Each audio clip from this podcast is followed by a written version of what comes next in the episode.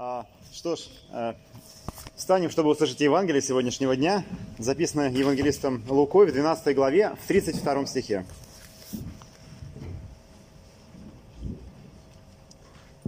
Господь наш Спаситель Иисус Христос сказал, «Не бойся, малое стадо, ибо Отец ваш благоволит дать вам царствие». Аминь. Это Святое Евангелие. Слава тебе, Христос. Присаживайтесь, пожалуйста. Я точно не знаю, но есть у меня ощущение, что это самое короткое Евангелие из тех, что мы читаем на богослужении. «Не бойся, малое стадо, ибо Отец ваш благоволит, благоволит дать вам царство». Сегодняшний день, а, а, воскресенье после Рождества, это день, когда, а, который называется «Надежда детей Божьих». И мы вспоминаем несколько событий. В частности, события, связанные с рождением Христа, с приходом волхвов и с теми событиями, которые потом проистекают в Вифлееме, когда истребляются младенцы. И действительно, кажется, когда мы думаем об этих событиях, кажется, ну, насколько а, можно быть э, кровожадным, насколько можно а, быть злым, чтобы позволить себе а, убивать младенцев.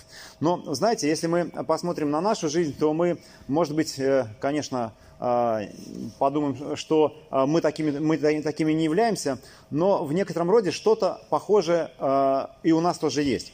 А, вся эта история, а, она Э, кроме Христа, который в центре нее, э, младенец, я имею в виду с вифлеемскими младенцами, есть еще в ней два героя, на которых я хотел бы обратить ваше внимание. Одного из них зовут Ирод, это царь, э, который слышит от, от придворных книжников Священное Писание о том, что царю должно родиться в Вифлееме. Он знает Священное Писание, он знает, что должно произойти, и дальше, как он на это реагирует – а с другой стороны, есть еще один э, незаметный библейский герой, это Иосиф, обручник, муж Марии, обрученный муж, э, который, которым во сне приходит ангел и возвещает, что должен бежать в Египет. Он тоже слышит Божье Слово, которое передает ему ангел, и как реагирует он.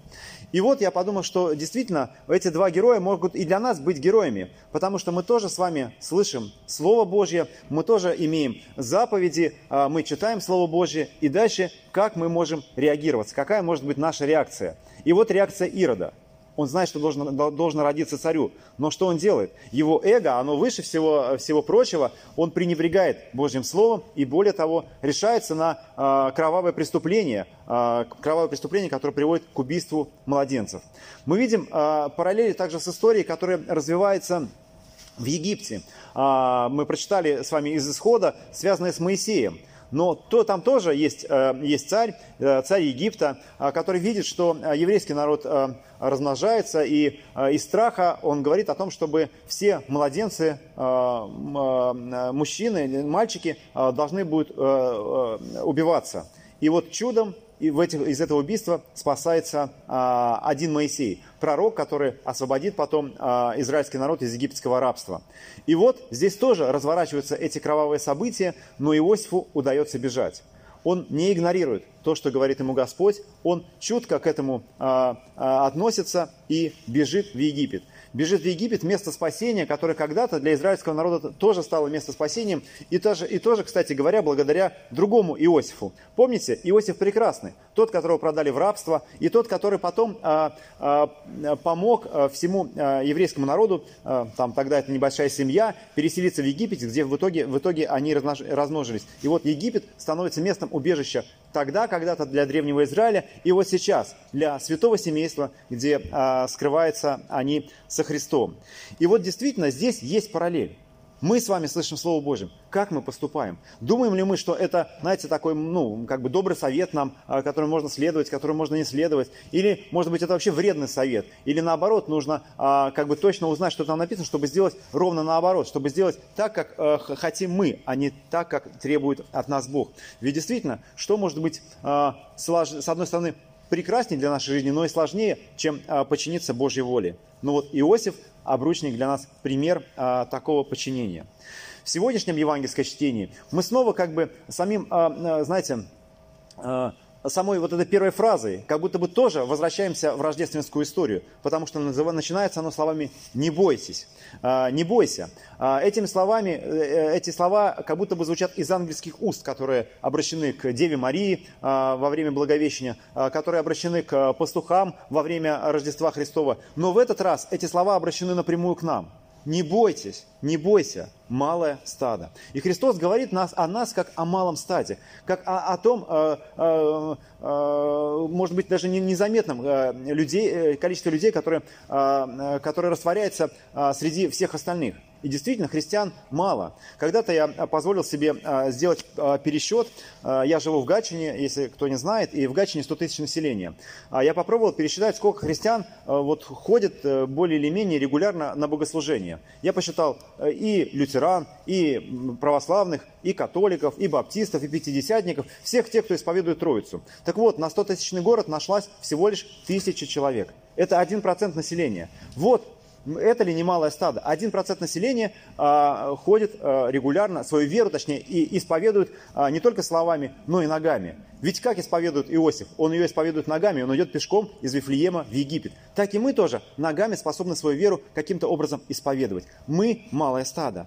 Нам кажется, что нас мало. А, а, опять-таки, а, когда-то я обратился к другим статистическим данным и понял, что в Санкт-Петербурге, ну, для сравнения, проституцией занимается в два раза больше людей, чем христиан. То есть проституток больше, чем христиан в два раза. Представляете, ну, насколько реально э, христиан мало. Но не нужно бояться, не бойтесь малое стадо, ибо Отец благоволит дать вам царство. Эти слова относятся и к нам, и к тем а, событиям, которые, которые происходят в Вифлееме. Ведь э, что мы видим? Мы видим а, откровенную несправедливость. Несправедливость, когда умирают дети. Ведь, знаете, это вопрос, который часто возникает. А где Бог, если, если умирают дети? Если дети страдают, где же Он? И вот мы видим, что на страницах Писания написано, что происходит то же самое. Страдают дети младше двух лет. А где же Бог? Где же Бог? Но, конечно же, мы не видим другой стороны жизни. Мы обычно ее забываем. Мы думаем, что смерть это все. Э, уже благо, что мы способны оценить человеческую жизнь, потому что еще на самом деле, ну, недавно человеческая жизнь не ценилась. Еще недавно, э, ну, человеческая жизнь ничего не стоила. Люди э, умирали в лагерях, люди э, там в печи, это, ну, еще несколько десятков лет людей в, печах жили. Вот опять-таки, вспоминая свой родной город Гатчина, у нас есть завод, где э, было сожжено, э, сожгли 80 тысяч человек. Э, ну, кого живьем, кого как. Там ну, находился концентрационный лагерь. То есть это было несколько десятков лет назад. Человеческая жизнь ничего не стоила. Но сегодня мы, задаваясь вот этим вопросом, где же Бог, потому, почему такая несправедливость, почему дети умирают или люди умирают, мы уже ну, научились, по крайней мере, ценить человеческую жизнь. Но мы действительно не видим второй части. Второй части э, человеческой жизни, той, которая э, проистекает по смерти. Ведь смерть – это не конец всего. Смерть – это продолжение той вечной жизни, которую мы обретаем здесь, на, э, на земле. И вот нам ответ в сегодняшнем Евангелии. «Не бойтесь, ибо Отец ваш благоволил дать вам царство». Царство Небесное – это тот мир, который мы обретаем по смерти. И тот мир, который, э, конечно же, обретают те вифлеемские младенцы, которые, можно сказать, э, становятся первыми мучениками. Первое, первое ой, извиняюсь, второй день после Рождества, 26 э, э, декабря, э, мы вспоминаем первого христианского мученика, Стефана. Это первый мученик в, в только что образованной церкви, диакон Стефан, которого побивают камнями. Но мы видим, что как бы до Стефана, можно сказать, такими первыми мученики вот этой прото-церкви являются вот эти самые младенцы. И даже видя а, то зло, которое бушует в мире, а оно, конечно же, исходит не от Бога. Конечно же, оно исходит от дьявола и, а, как сказать, и, и от нас самих. Ведь а, мы, вставая перед этим выбором, следовать ли Божьему Слову или нет, мы тоже в некотором роде выбираем следовать злу. И кто, кто занимается, ну, кто, кто совершает зло в этом мире? Совершают люди.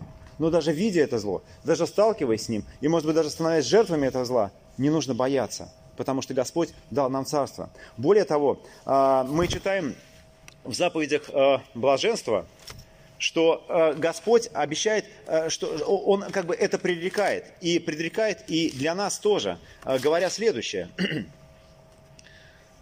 Блаженны изгнанные за правду, ибо их есть Царствие Небесное. Если у нас есть стремление к правде, то будьте готовы к правде, то есть к праведности, праведности, согласовывать свою жизнь с Божьим Словом, то будьте готовы к тому, что вы будете изгнанными и гонимыми но, с другой стороны, ибо таковых есть Царствие Божие. И дальше продолжается. Блаженны вы, когда будут поносить вас и гнать, и всячески неправильно злословить за меня. И мы видим, что праведность, те, кто гонится за правду, они же гонятся за Христа. Потому что в нем мы обретаем праведность, в нем мы обретаем спасение. Почему праздник Рождества такой важный? Потому что мы не способны ничего сделать в этом мире без Христа даже понимая, что мы любимы Богом. Сами себя мы искупить не можем. Но Бог сам приходит в этот мир для того, чтобы даровать нам эту праведность из своей любви, по своей жертве, а, но не по нашим делам ни в коем случае. Мир Божий да благословит всех нас. Помолимся. Дорогой Отец Небесный, дорогой Господь, мы с вами благодарим Тебя, что Ты послал в мир Сына Своего, возлюбленного Иисуса Христа. Мы благодарим за ту жертву, которая была принесена им на Голгофском кресте, и за тот мир, который мы обретаем. Помоги, Господи, помнить о том, что мы наследники Царствия Твоего. Помоги не бояться зла, с которым мы сталкиваемся, но и, Господи, помоги нам э, быть верными в том Слове, которое Ты нам дал. Помоги нам действительно, изучая, познавая это Слово, не бояться быть его исполнителями. Просим, Господи, благослови нас на этом пути. Пожалуйста, поддерживай нас, помогай нам, жалей нас на этом пути и помоги преодолеть все искушения, с которыми мы сталкиваемся. Во имя Иисуса Христа. Аминь.